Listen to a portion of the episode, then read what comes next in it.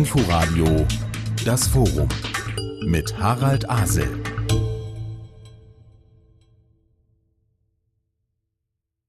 Können wir noch streiten? Fragen wir heute im Inforadio Forum. Und Sie werden jetzt sagen, gestritten wird doch dauernd über die Corona-Politik, über Personalien, über die Verwendung von Wörtern und Begriffen. Und angeblich soll es ja auch noch demnächst einen Bundestagswahlkampf geben. Kaum eine Woche vergeht, in der nicht urplötzlich eine Empörungswelle hochschwappt. Und dann wollen alle nur missverstanden worden sein.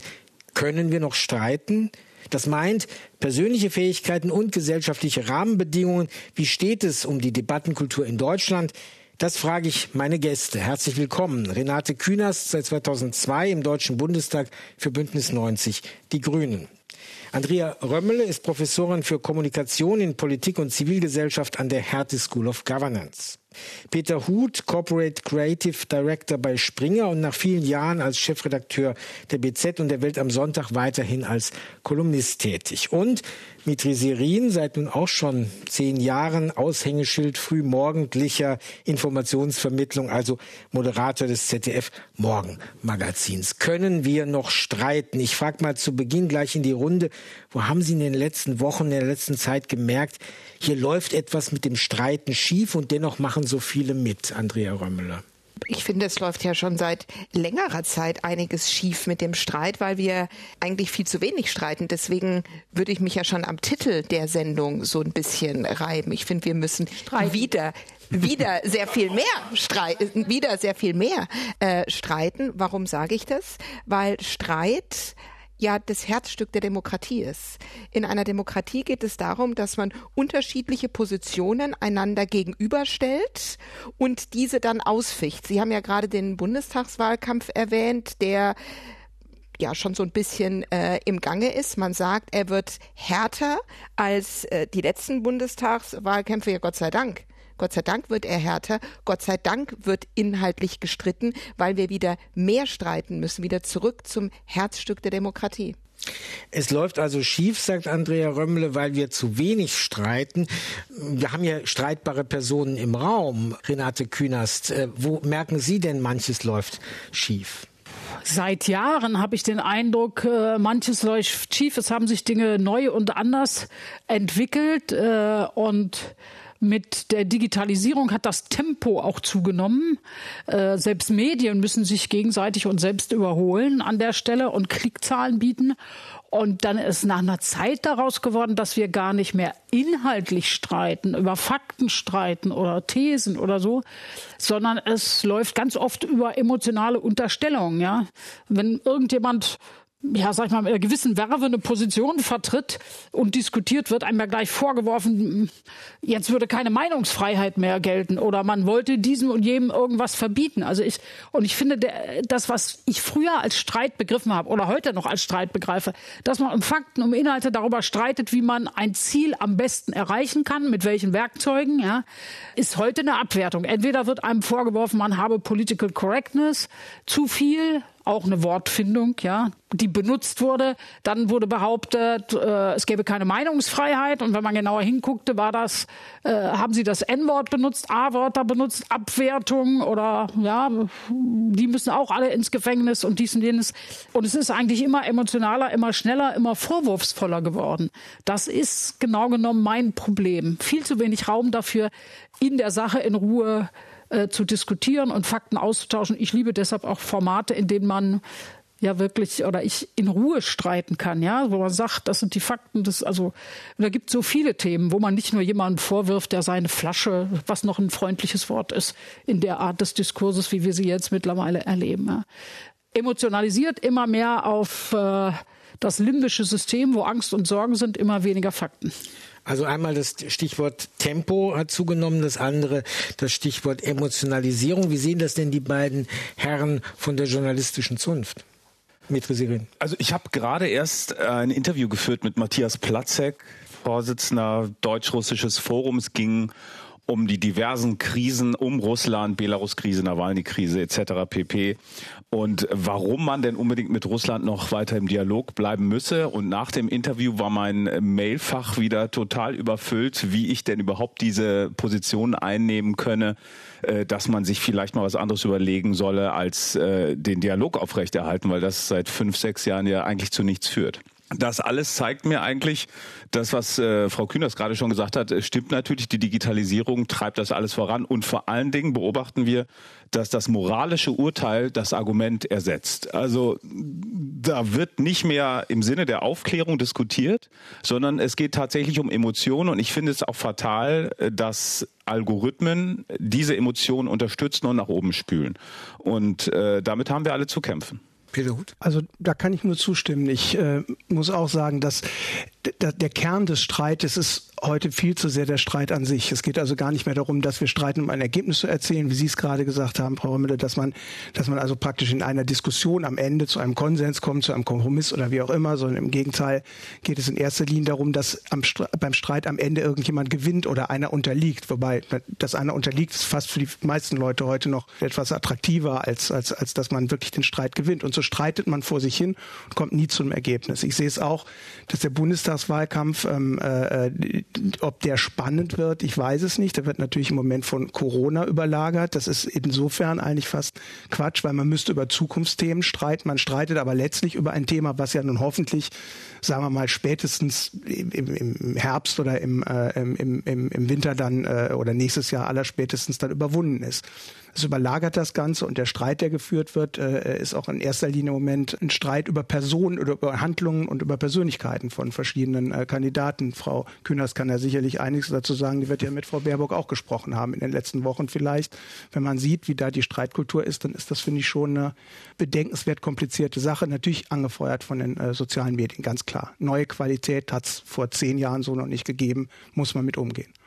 Andrea Römmler? Ja, ich würde da ganz gerne an, an zwei Punkten äh, reingehen oder an einem Punkt, äh, Frau Kühners, der bei Ihnen vorhin genannt wurde, Herr Huth, den Sie auch gerade genannt haben. Das sind die Regeln des Streites. Wie streiten wir eigentlich? Nicht, ob wir jetzt genug oder zu viel oder zu wenig streiten, sondern wie wir äh, eigentlich streiten.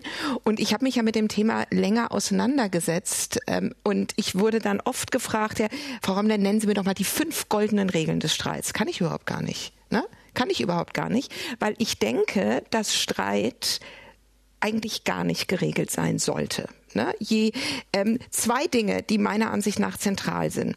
Das eine ist, ich streite nicht jenseits von Fakten. Also man muss auf der Grundlage von Fakten das sich auseinandersetzen. Ja genau. Ja.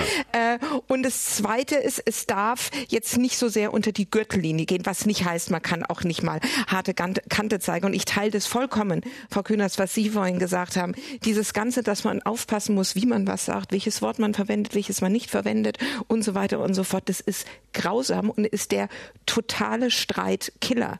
Je mehr man nämlich reguliert, also jenseits von, jenseits von diesen zwei Punkten, die ich jetzt als zentral ansehe, aber auch darüber kann man streiten, ne?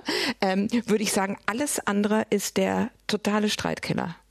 Aber sind denn nicht zum Beispiel schon die, allein die Tatsachen selber wiederum Teil dieses dieses Streites. Also dass der eine etwas für der, der, eine etwas für Tatsachen hält und der andere für Meinungen oder dass jemand, der mit einem guten Argument kommt, die Antwort bekommt, ja, ich sehe das aber anders. Früher musste man dann in eine Bibliothek gehen, um sozusagen die Gegenposition zu erfinden. Heute sagt man, ich habe das aber einfach mal gegoogelt. Also das ist würde jetzt noch einmal das hat der Algorithmus gesagt. Ja. Das hat der Algorithmus ja, gedacht. Genau. Das würde jetzt noch einmal sozusagen den bösen Buben in unserer Runde, gegen den wir jetzt alle hier ankämpfen, nämlich die digitale Welt beinhalten. Doch wir sind doch diejenigen, die trotzdem entscheiden können, wie viel wir und auf welche Art und Weise wir miteinander streiten. Warum sind wir so getrieben? Aber ich glaube, dass man gar nicht sagt, also die digitalen, die digitalen Anbieter, die haben, also dass man sich nicht nur darauf reduzieren darf, den, die müssen wir natürlich in die Pflicht nehmen. Also die können jetzt nicht so tun, als seien sie Medien äh, oder werden Meinungsmacher, Kontaktgeschichten, äh, aber nicht mehr Medien, also auch keine journalistischen Pflichten und so, sondern wir sind nur Marktplatz.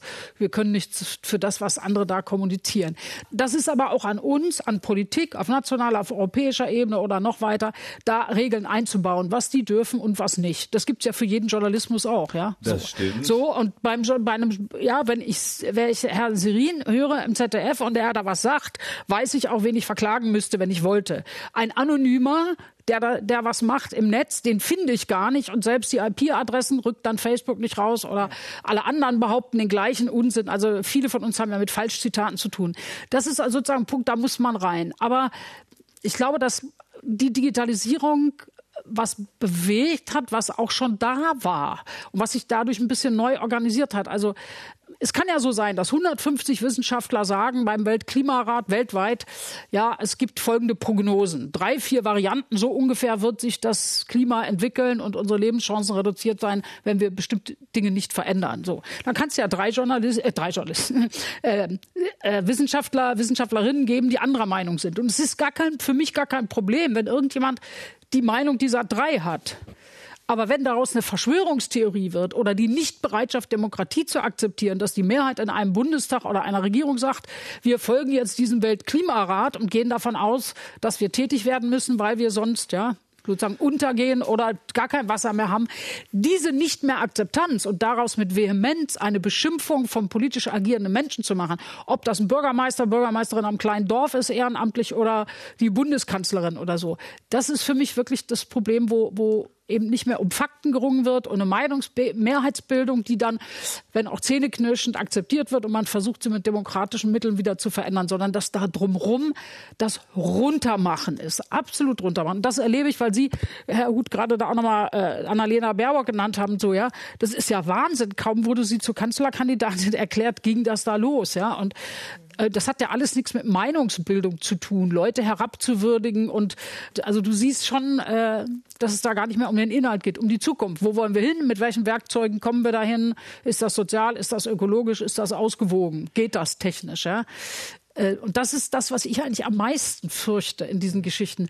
Diese Absolutheit und dieses mit Verbinden mit, mit einer Herabwürdigung. Und auch wenn ich vorhin gesagt habe, das N-Wort, das A-Wort, äh, sofort gehen alle drauf. Äh, ich fände es auch schöner, wenn das N-Wort, also wenn es ein Bewusstsein dafür gibt, dass dieses N-Wort für People of Color eine massive Diskriminierung ist. Aber das ist ja auch nicht alles mit weiblichen Geschlechtsteilen oder du solltest auch mal von einer Gruppe Nordafrikaner vergewaltigt werden, stundenlang. Das lese ich da, das schreiben mir Menschen in diesem Land. Und du fragst dich, was sind das für Menschen?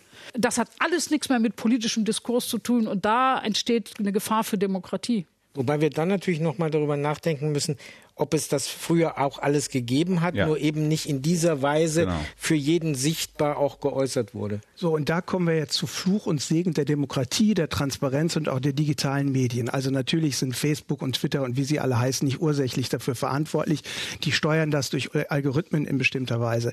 Tatsächlich aber haben sich alle Diskussionen, alle öffentlichen Diskussionen total geöffnet, was es vor 10, 15 Jahren vor der Digitalisierung noch nicht gegeben hat. Das ist jetzt eine steile These und dafür werde ich beschimpft werden, das ist mir vollkommen klar. Aber Diskussionen wurden vorher auf einem anderen Niveau gef geführt, einfach weil sie von Leuten geführt wurden, die in gewisser Weise äh, eine Streitkultur haben, die sich, äh, wenn man jetzt Herbert Wehner vielleicht mal ausgenommen, aber die sich doch auf, auf einem gewissen Niveau bewegte. Heutzutage ist, ist die Niedrigschwelligkeit im Einstieg in die Diskussion total low.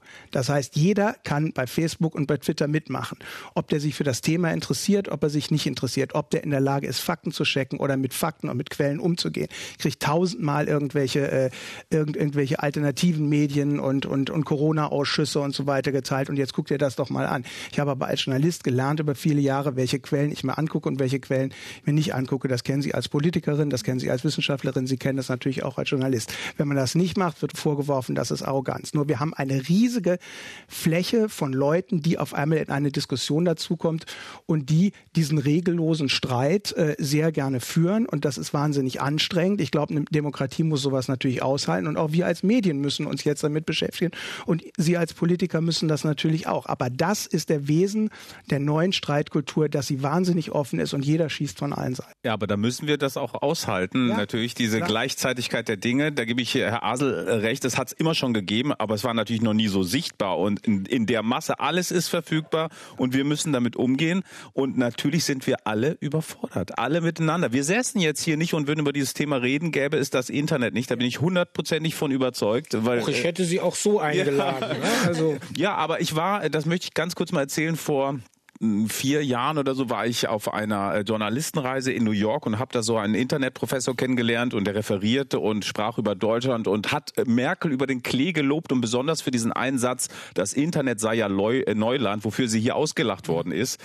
Und wir guckten ihn auch erst so an und dann hat er das nochmal ähm, begründet und meinte, ja, also wir wissen ja überhaupt noch gar nicht, was das mit uns allen anstellt und hat das so ein bisschen mit Gutenberg verglichen, Buchdruck erfunden, 100 Jahre später erst das erste Buch gedruckt und so weiter und so ähnlich äh, müsste man sich das beim Internet auch vorstellen. Und ich habe dann auch gesehen, äh, da ist natürlich was dran. Das heißt, wir müssen uns neue Fertigkeiten zulegen. Wir müssen mehr aushalten können.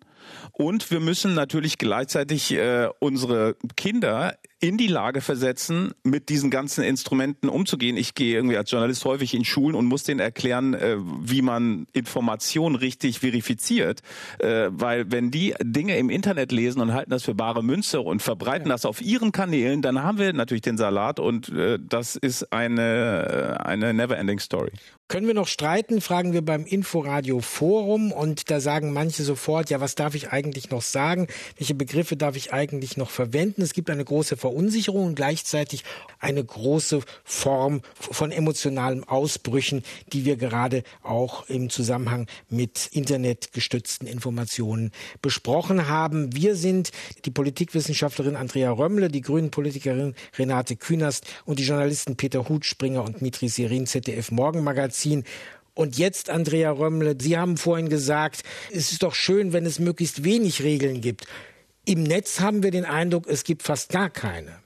Ja, ich möchte auf einen Punkt äh, kommen, den Mitri Sirin äh, vorhin gemacht hat, und das ist der der Medienkompetenz. Ne? Dass wir unseren jungen Leuten in der Schule, in der Ausbildung Medienkompetenz und auch meiner Ansicht nach Demokratiekompetenz vermitteln müssen. Das ist viel zu wenig, wenn ich die Lehrpläne meiner äh, jetzt nicht mehr schulpflichtigen Kinder anschaue.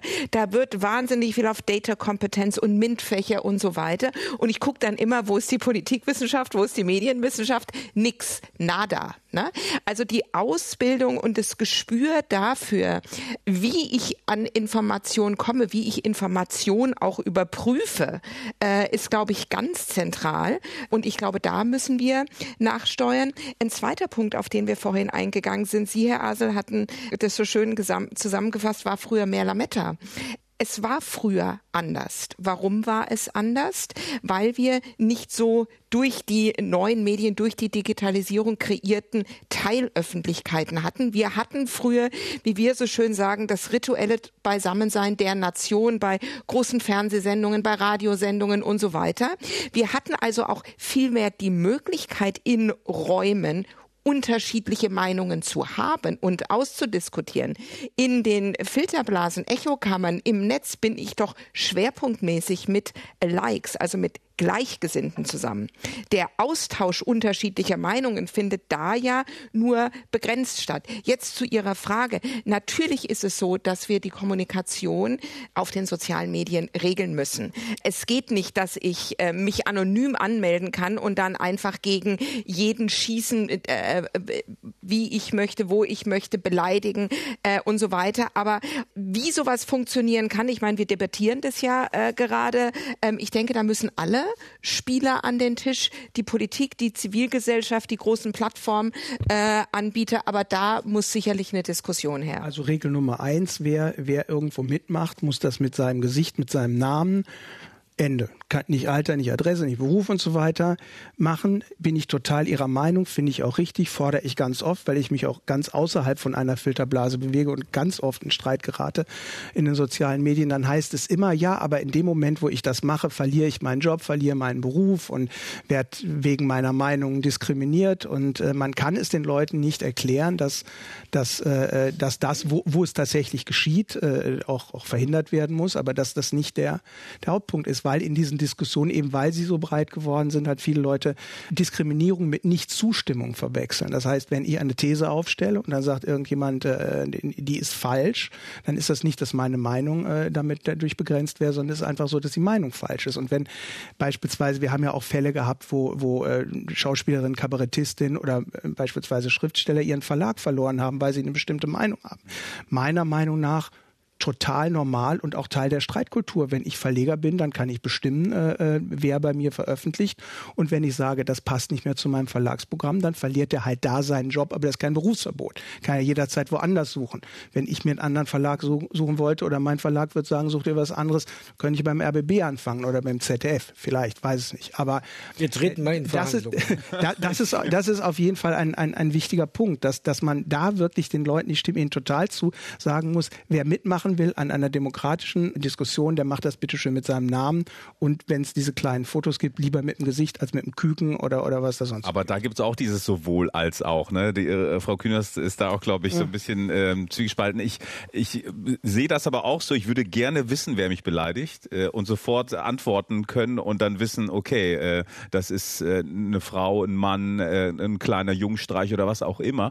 Gleichzeitig, wenn man diese Klarnamenpflicht hat oder immer weiß, wer auf der anderen Seite ist, gibt es manche Journalistinnen und Journalisten, die nicht mehr undercover arbeiten können. Gibt es manche Opposition in manchen Ländern, die auch nicht mehr ihre Arbeit äh, so verrichten können. Also es ist schon äh, unglaublich vielschichtig, wie kommt das, das gesamte Thema. Medien spielen eine wahnsinnig wichtige Rolle und Medien haben so viele Fehler gemacht in den letzten Jahren im Zuge dieser Debatte. Äh, also da schließe ich uns natürlich alle mit ein. Das ist echt Wahnsinn. Äh, und da müssen wir uns natürlich auch in regelmäßigen Workshops, glaube ich, kritisch hinterfragen und häufiger als es bis jetzt der Fall war. Renate Künast hat vorhin so ja, einerseits, andererseits bei Peter Huth reagiert. Ja, und zwar bei dem Thema Anonymität, was Mitri Sirin jetzt auch aufgenommen hat. Wir haben, ich habe da mich auch schon mit vielen Leuten drum gestritten, bewegt hin und her, weil es äh, wie gerade gesagt wurde, ja auch ein Punkt ist, äh, also es gibt Regionen in dieser Welt oder selbst hier, wo man auch mal was anonym sagen können muss. Und viele können das. Wenn man nicht gerade bekannt ist, kann man sich irgendwo hinstellen und kann auf einer Veranstaltung einen Zwischenruf machen und keiner weiß, wer es war. so wie jeder Whistleblower, der, weiß ich nicht, äh, Geheimdienstaktivitäten offenbaren will oder einen Chemieunfall, äh, für die gesamte Gesellschaft und auch für die Medien auch wichtig ist, ja, schon allein um Fehler, Mängel, Gesundheitsgefahren abzustellen. Eigentlich ist es doch unsere Kultur, dass nicht jeder immer überall sagen muss, wie ist mein Name oder der nächste Name. Wenn ich jetzt beim RBB anrufe, ja, weil irgendwie gesagt wird, rufen Sie mal an, sagen Sie Ihre Meinung, könnte ich, ich nicht mit meiner Stimme, die meisten erkennen mich an der Stimme, aber andere könnten dann mal sagen, ich heiße Erna Müller und ich finde die Sendung gut oder schlecht, weil oder so. Ja, können Sie auch nicht kontrollieren. Insofern finde ich diese Anonymität nicht schlecht. Wir sind dann bei uns auch in der ganzen Debatte um dieses Netzwerkdurchsetzungsgesetz ja daran geendet, mittlerweile schon in einer variierten Form, dass es so einen Anspruch gibt gegenüber Facebook, YouTube und so weiter, die IP-Adressen und anderes zu bekommen. Ich halte das, meine, dass schon der richtige Punkt ist, dass es dann, wenn du sagst, das ist eine Straftat oder will ich zivilrechtlich Schadensersatz oder Schmerzensgeld, dass man dann aber eine Möglichkeit haben muss. Und ich sage Ihnen umgekehrt, manchmal überlegt man als Gesetzgeberin ja auch, wenn man ein Gesetz macht, geht das überhaupt in der Praxis? Es gibt ja viele brillante Vorschläge. Nur wenn du drauf guckst und sagst, wer macht es? Und es gibt Dinge, die noch schwieriger sind als bei Testbetrug, ja, hm, sozusagen rauszufinden, was da schiefläuft. Wer sollte das denn kontrollieren? Bei welchen Diensten auch immer, wenn Sie sich, Herr Huth, jetzt anmelden unter einem anderen Namen, sollen, wollen Sie Sie, ich habe das mal gemacht, als ich eine Beschwerde hatte bei Facebook vor Jahr und Tag, haben sie gesagt, ja, machen Sie mal und wir wollen bitte eine Kopie Ihres Personalausweises Vorder- und Rückseite. Da habe ich denen geschrieben, ihr habt sie wohl nicht alle, ja. So, also es war so, wollt ihr noch mehr Daten und ich schicke die da rum und dann haben noch 10.000 meine Privatadresse oder so. Vollkommen obskur. Also wie soll jemand checken, ob ich mich unter der richtigen Adresse mit richtigem Namen angemeldet habe oder nicht. Ich glaube, dass wenn man sieht, dass das nicht funktionieren wird, schon gar nicht weltweit, ja, dann haben alle ihren Account in Belgien oder in Frankreich und nicht in Deutschland. So, ja, gut. Manche werden zurück machen, aber das dauert ja alles ewig lange. Und solange haben wir auch eine Gefährdung von Demokratie oder einen Angriff auf Demokratie durch Leute, die sich da zusammentun sozusagen. Deshalb würde ich immer plädieren, wir müssen im Wesentlichen an die Strukturen ran. Darf es Algorithmen geben, die nicht transparent sind, die ich nicht nachvollziehen kann? Dass man also Dinge nach vorne zieht. Darf es dieses Aber Targeting, also eine gezielte Werbung. Wenn in der Zeitung eine Werbung ist, dann gucken alle diese Seite Werbung. Die machen Targeting und zwar Targeting zielgenau damit hat auch Johnson mit seinem Brexit Leute, die schon leicht angeheizt waren und so, immer noch weiter aufgehetzt mit entsprechender Werbung, was jetzt auch in Brüssel diskutiert wird, das zu verbieten. Also es gibt so diverse, sehr Basisgeschichten, die die Meinungsfreiheit nicht einschränken die Rechtsverfahren ermöglichen können zu mehr mehr als jetzt, dann müssen sie Sachen rausfiltern und sagen, das löschen wir. Macht man bei Kinderpornografie auch, ja, so. Und äh, Volksverhetzung und so. Ja, und es muss eben so ein paar wie bei den Algorithmen und anderen so äh, Regeln geben. Das kann nicht. So ein dickes Brett. Jetzt sind wir, jetzt die dünnen Bretter haben andere Leute ja, genommen ja. schon. Wir kriegen nur die dicken. Aber jetzt sind wir schon wieder dabei zu sagen, dass wir nicht ordentlich streiten können. Das liegt an denen, die jetzt nicht da sind. Wir Medien sind natürlich auch immer kräftig dabei, als Ressource das zu nutzen, was äh, in den sozialen Netzwerken vorgegeben wird. Wir sind ja manchmal auch richtig getrieben. Ich kann mir vorstellen, wenn Sie, wenn Sie früh morgens in die Redaktion kommen und äh, da ist in der Nacht wieder was aufgeploppt und dann äh, geht das manchmal wie stille Post. Also Beispiele von, von äh, Fußballspielern und Oberbürgermeistern erspare ich mir jetzt, bei denen ich mich dann irgendwann gefragt habe, warum sprecht ihr dann jetzt jeden Tag auch noch darüber, wenn ihr das für ein Problem haltet, was da passiert? Passiert. Ja, das stimmt. Dinge mal weglassen, das ist auch eine große Qualität und das äh, sollten sich die Medien vielleicht auch nochmal auf die Fahne schreiben, tatsächlich, wir alle. Ich glaube natürlich, das ist auch genauso vielschichtig, Herr Asel. Dieses Thema, dass die großen Häuser, Medienhäuser, ihr Monopol auf Information und Agenda-Setting verloren haben, hat die in eine Riesensinnkrise gestürzt. Ja, Clickbaiting war die Folge. Wie äh, wir leben in einer Aufmerksamkeitserregungsökonomie, Demokratie. Da geht es darum, so schnell und so sichtbar wie möglich äh, Leserinnen, Zuschauerinnen zu erreichen. Aber ich wüsste jetzt nicht, wie man aus diesem Strudel wieder rauskommen sollte, weil äh, die Maschine ist an. Die Maschine ist an, sie läuft und läuft und äh, wir reden über Regeln, gleichzeitig über den Streit, der nicht mehr so geführt wird wie früher. Wir haben im Grunde als Subtext, früher war ein bisschen alles besser, oder? Ja, das, das, und ich das glaube ich ja nicht so. Das stimmt. So Herr Huth hat gesagt, die, die Diskussionen sind ähm, nein, ich, ich will das gar nicht. Ich, geworden, ich, ne? ich, ich will das sogar. Also gerade das Beispiel, was Sie gerade genannt haben, da ging es ja um um Lehmann, Aogo und und und äh, und und, und Palmer. Dann da, da, da habe ich mich auch über die Diskussion aufgeregt, habe dann aber trotzdem darüber geschrieben. Also habe mich praktisch an der Diskussion beteiligt und sie vielleicht nicht vorangetrieben, aber auf jeden Fall dann dann mitgemacht. Und, und das ist halt ein Dilemma, was wir aushalten müssen, äh, auch als Medien. Früher Früher hat man gesagt, die Geschichten liegen auf der Straße, heute würden vielleicht Volontäre sagen, die Geschichten liegen im Netz. Ne? Also die Showreporter heute, die gucken sich als erstes mal die Instagram-Accounts der, Star der Stars an und natürlich Politikredakteure gucken auch nicht nur logischerweise, was hat jetzt irgendwie wieder, wieder jemand gesagt. Ich glaube aber, es liegt nicht nur an den Medien, sondern es geht grundsätzlich darum, also gerade wenn wir über digitale Medien sprechen, dass wir uns überlegen, was ist das denn überhaupt? Dass, wenn ich auf Facebook eine Diskussion führe und die führt dann, oder auf Twitter und die führt dann zu so einer Äußerung wie Palmer Firma die gemacht hat. Da muss man das doch sofort kontextualisieren und das wird halt viel zu wenig gemacht. Das heißt, der Streit geht sofort los. Ich nehme halt aus diesem, aus dieser langen Diskussion, die da geführt worden ist, nämlich ein kleines Stück raus, nämlich diesen ohne Zweifel fürchterlichen, dummen, verdammenswerten, sehr, sehr unbedachten Satz. Und daraus wird eine Riesengeschichte gemacht. Aber wenn ich das kontextualisiere, dann finde ich natürlich sehr schnell raus, dass der natürlich da im Affekt gehandelt hat. Wir haben einmal das mündliche Gespräch und wir haben die schriftliche Veröffentlichung. Das sind die Formen, die wir gewohnt sind. So geht man miteinander um. So machen wir Nachrichten, Meinungen, Essays, wie auch immer. Wenn wir uns unterhalten, wenn wir es aufschreiben würden, eins zu eins, dann, dann würden wir uns wundern, ach, das habe ich jetzt vielleicht nicht so gesagt, das A und O und so weiter. Das ist was anderes. Wenn wir uns jetzt hier das Ganze als E-Mail, äh, äh, dann hätten wir sehr geschliffen formuliert und nochmal zurück und gelöscht und so weiter. Wir müssen feststellen, eine Diskussion auf Facebook und bei Twitter ist was Neues. Das ist was in der Mitte. Und es ist eigentlich eine Unterhaltung, die verschriftlicht worden ist. Eigentlich eine, ein Telefongespräch unter mehreren Leuten, was irgendwie dann aber schriftlich da ist. Und da müssen wir mit umgehen. Ich habe keine Lösung dafür. Ich will es nur einfach feststellen.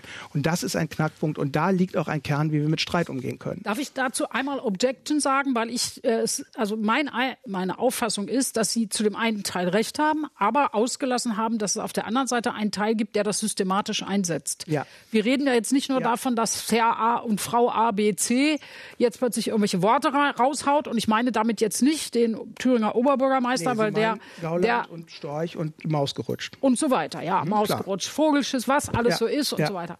Und da wird es, und zwar weit über die AfD hinaus, bei Pegida, identitären Bewegungen und so, wird ja das Netz auch bewusst eingesetzt, auch von denen, die die noch anheizen.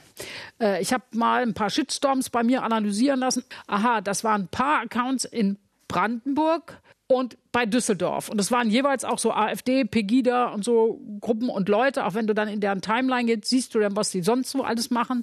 Entweder haben sie nur einen Follower, weil sie sich gegenseitig selber mit ihren eigenen zehn Accounts folgen und dann fabrikmäßig. Ja, ja, ja, fabrikmäßig da ein bisschen Verkehr simulieren und e-, eben bestimmte Leute untereinander. Und das ist dann nochmal ein ganz anderes Problem. Also das eine ist ja, dass sich Leute über einzelne Sachen aufregen, dass du mal ein Wort benutzt, zum Beispiel das Wort Indianer, ja. Aber ich meine, wir sind alle in dieser ich würde immer, wenn ich Leuten gegenübertrete, einen Text schreiben und so weiter, First Nation schreiben, Ureinwohner und so. Ich weiß aber, dass ich als Kind auch in einer Gesellschaft groß geworden bin, wo es niemanden gab, der, also zumindest keinen, den ich kannte oder las, der gesagt hat, warum man das nicht sagen soll, ja, so oder warum das für ja, die betreffende. Hier haben Sie es gesagt, weil das hier haben Sie es gerade gesagt, gesagt, weil, weil es im Gespräch ist. Genau, ja. nicht nur weil es im Gespräch ist, sondern weil ich jetzt quasi, wenn wir über einen Effekt reden, muss ich das Wort benutzen. Ich kann ja nicht immer A, B. Vorhin I. haben Sie es abgekürzt, N-Wort. Stimmt, ja. Aber Sie haben so, da fällt es mir besonders schwer, weil ich da sowieso empfinde, dass das äh, ja ja, das, das ist was anderes. Indianer ist ja so eine Quatschdiskussion. Ja, ne? Indianer also, ist für mich gar nicht so, also habe ich gar nicht so. Ich weiß nur, dass sie selber sich anders nennen. Und das verstehe ich auch. Ich würde mich in Kanada oder USA auch lieber und besser First Nation nennen, schon um klarzustellen, wer, wer, wer hier schon war. war. Ja, ja, ja. Vollkommen so, und äh, da hängt eine ganze, weiter eine politische und gesellschaftliche Frage dran. Aber Tatsache ist doch, dass ein Teil des Netzes der Kommunikation gar nicht mehr sauber stattfinden kann. Und da hilft mir vielleicht, hilft uns auch die Medienkompetenz und so, äh, meinetwegen in der Schule nicht so viel, wenn da so ein Schwarm gezielt rüberkommt, so wie Weil früher Rechtsextreme auf die Schulhöfe gingen und CDs verschenken.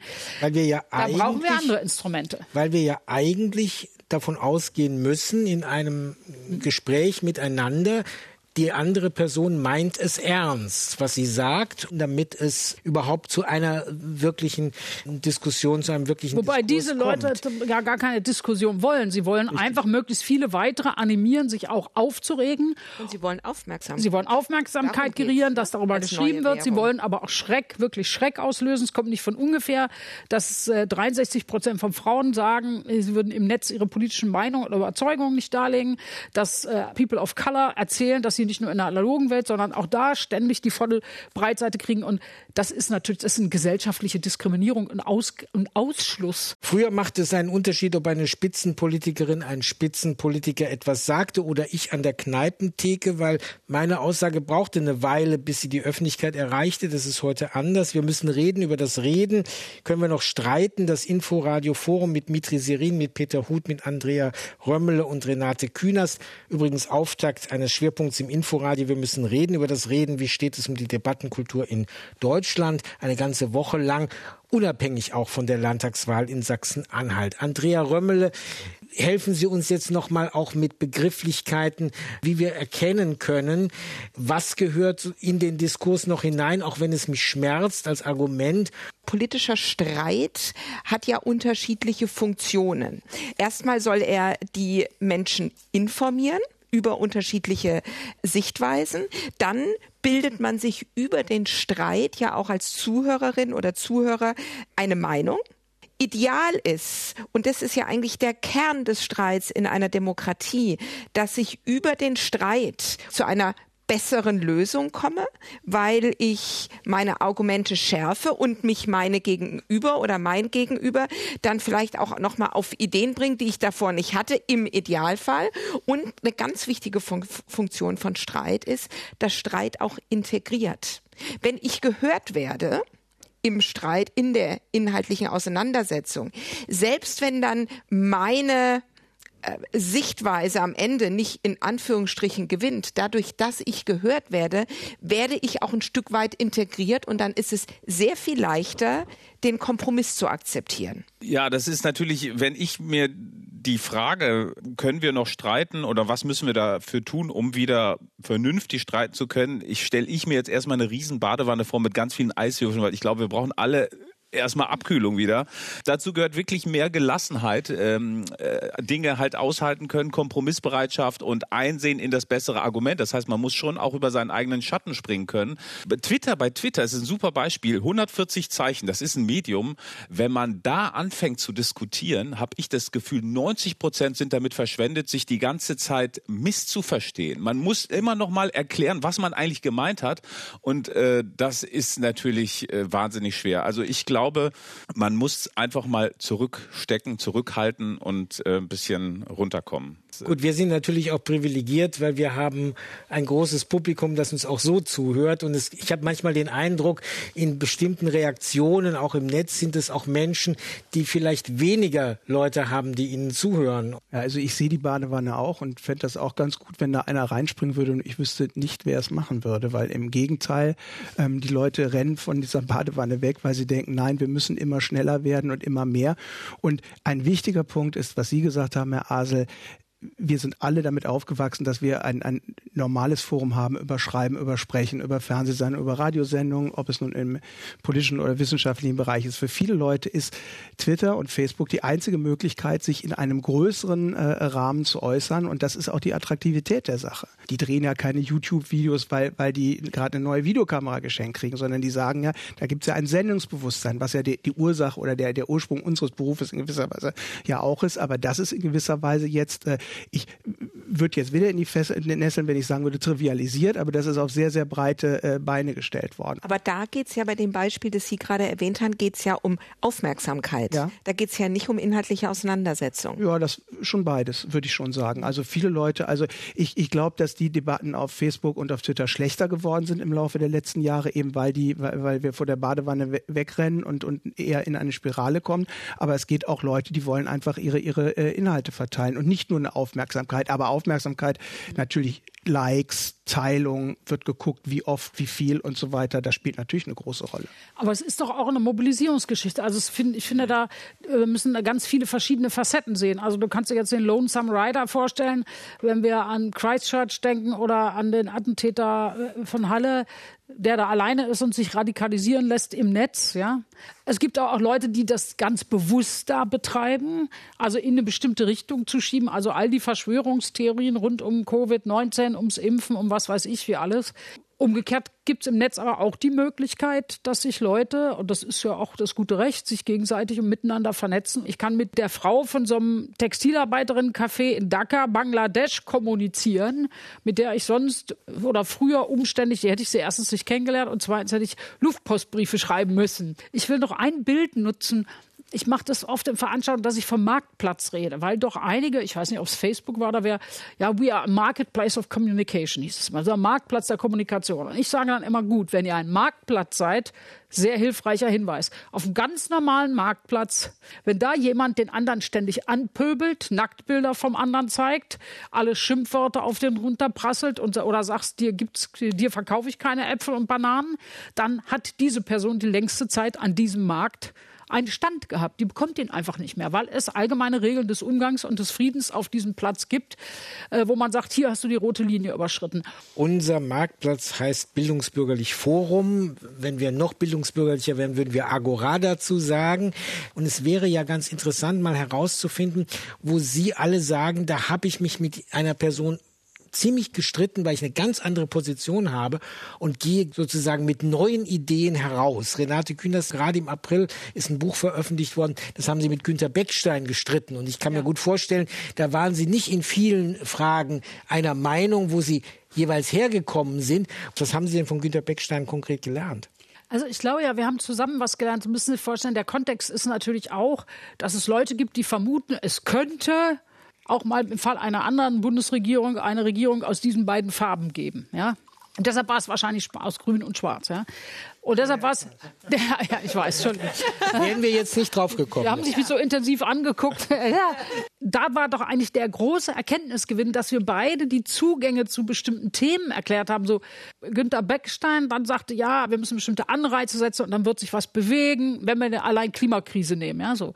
Während ich dann sagte, nee, wir müssen rückwärts denken. Denken wir, wo wollen wir 2030 sein und jetzt rückwärts, welche Maßnahmen müssen wir heute implementieren, damit wir 2030 da sind. Also, dass wir unterschiedliche Zugänge zu dem Thema haben, also das haben wir nicht aufgelöst, aber es würde vor uns jeweils sichtbar und das ist so ein bisschen wie die Anstrengung, dass man jetzt genau weiß, wo ist der Bereich, in dem man Kompromisse schließen würde und muss. Und die allergrößte Erkenntnis war natürlich, die nächste Bundesregierung muss es richten. Die muss sozusagen den Zug in Fahrt bringen. Das wussten aber wahrscheinlich alle anderen vorher auch schon. Alle anderen Bundesregierungen vorher auch. Also wie bei so vielen anderen Dingen braucht es, glaube ich, da auch Vorbilder. Also guten Streit abzubilden, ja. wo derjenige, der glaubt, Recht zu haben, unterliegt und das akzeptiert und zwar so, dass das was auslöst. Das könnte ich mir gut vorstellen, wenn es sowas gäbe, das fände ich ganz gut, weil im Grunde geht es doch auch darum, wenn zwei sich streiten, Argumente austauschen, haben eigentlich, auch wenn sie es nicht zugeben, beide Seiten Angst, Schwäche zu zeigen. Auch. Was ich vielleicht noch ganz kurz als kleine Geschichte, was ich in meinem Einführungskurs Kommunikation mit den Studierenden äh, mache, wenn wir TV-Duelle äh, besprechen, dann zeige ich immer das allererste TV-Duell zwischen Richard Nixon und John F. Kennedy. Mit was war einer Wertschätzung mhm. sich beide gegenüber sitzen. Das ist, wenn man das heute sieht, unvorstellbar.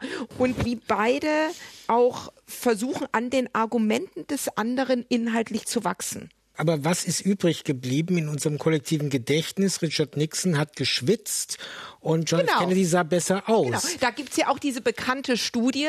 Zwei Gruppen haben dieses Duell verfolgt. Eine Gruppe hat das Duell im Radio gehört. Ja. Diese Gruppe sagt ganz klar, Nixon war der Sieger. Die Gruppe, die das äh, TV-Duell gesehen hat, sagt ganz klar, Kennedy ist der Sieger. Da sind wir, Frau Kühners, wieder bei den Personen, die wir ganz am Anfang Personen, der Sendung Kleidung, hatten. Frisuren.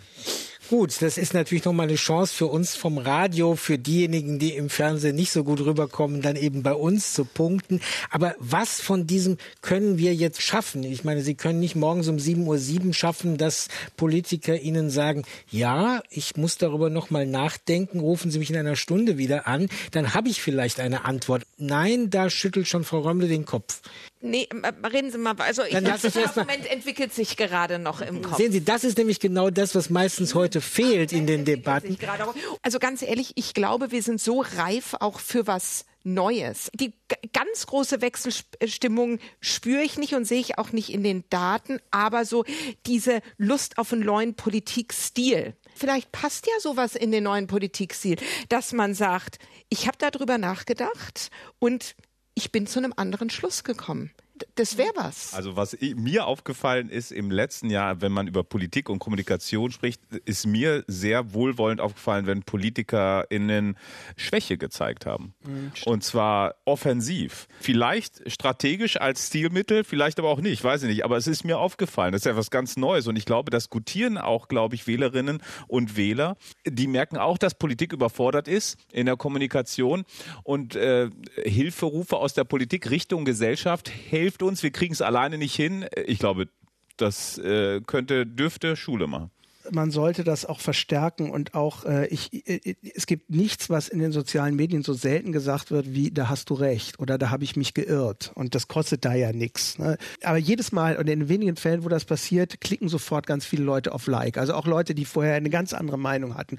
Es gibt ja auch ganz viele Diskussionen, die sind jetzt nicht äh, knallharte Nazis gegen äh, den Baerbock Fanclub, sondern es gibt ja auch viele Diskussionen, die die manchmal übergriffig und hart geführt werden, aber die trotzdem irgendwie noch in einem bestimmten Ding sind. Da kommen sofort sofort alle Leute an. Und das geht auch bei Diskussionen, geht gar nicht um Politik, sondern beispielsweise auch um Musik. Oder ich habe mir das jetzt mal angehört, was du mir empfohlen hast. Und ich fand vorher, was weiß ich, Status Quo fürchterlich unerträglich. Und jetzt habe ich mir das angehört und das war ganz gut. Dann sagen alle Leute, ja stimmt, das ist aber toll, dass du das jetzt zugegeben hast. Also was Sie gerade gesagt haben, ist total richtig, dass, ähm, äh, dass das ankommt, wenn man Fehler äh, zugibt und wenn man, äh, wenn man einfach sagt, ich trete zurück von meiner Meinung und habe was gelernt. Also lieber von der Meinung zurücktreten als aus dem Amt. Das ist ja. Das ist gar nicht, ja. Aber es ist natürlich interessant, die, die, Hörerinnen und Hörer merken jetzt sofort, welche Alterskohorten hier beisammensitzen, wenn wir über Status Quo schon sprechen. Ne, würden vielleicht jüngere andere Musikgruppen aus. Ach so, Status nein. Quo. Ich habe bei Status Quo nein, an den Status nein, Quo ich, einer gesellschaftlichen Situation Sehen gedacht. Sie schon, haben Noch wir uns schlimmer. schon. Oh, jetzt bin ich aber steinalt. Habe ich gar nicht so gemeint. Ah, sehr gut, habe ich gar nicht so gemeint. Aber nun hat Frau Römmel. Darf ich mal sagen? Ja. Ich fällt dabei ein, ich habe vor zwei, drei Wochen mal irgendwie in einer Laune bei Twitter geschrieben, äh, es ging mir so durch den Kopf, äh, wenn man sich. Laune? Was? In einer Laune. In einer guten Laune, ah, okay. sozusagen. Da war mir einfach mal aufgefallen, wie mühevoll diese Corona-Bekämpfung ist und all dieses Regeln einzuhalten.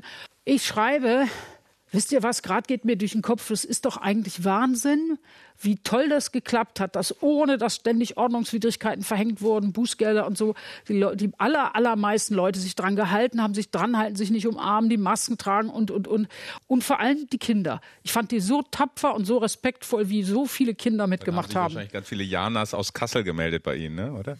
5000 Likes. Das ging ja. so hoch. Und da hatte ich den Eindruck, und Leute haben auch gesagt, gut, dass es ja, mal einer sagt und so. Und ich hatte selber, das war ja meine Rührung und bei den anderen glaube ich auch, dass wir nicht ständig hören, aha, Regeln Einheit und und und, sondern dass mal einer auch sagt oder ein Nee, eigentlich ist es doch verrückt, wie gut das klappt, ja. Ja, aber wenn ich jetzt sagen Oder? würde, Good News Sell, ne? Also man sagt ja immer so eine schlechte Nachrichten verkaufen sich. Ne? Wenn ich jetzt sagen würde, nee, gute Nachrichten verkaufen sich, dann weiß ich sofort, also wenn das dann ausgestrahlt wird und die Leute gucken das sagen, dann bleibt doch gleich beim öffentlichen Rundfunk und macht eine Regierungspropaganda weiter. Ja. Aber grundsätzlich ist das total richtig. Die Leute sind viel bereiter, positive Nachrichten zu hören oder versöhnlicher zu sein, als wir denken. Und vielleicht ist es tatsächlich Schuld von uns Journalisten, dass wir viel zu sehr auf das Negative und, und manchmal without a cause, ne? also einfach nur um das Negative nach vorne zu, weil wir denken, es kommt an. Vielleicht ist das gar nicht so. Könnte es dann nicht auch sein, sehr, sehr erholsam. Andrea Römmele, dass vielleicht viel mehr Menschen richtig gut miteinander streiten, nur sie tun das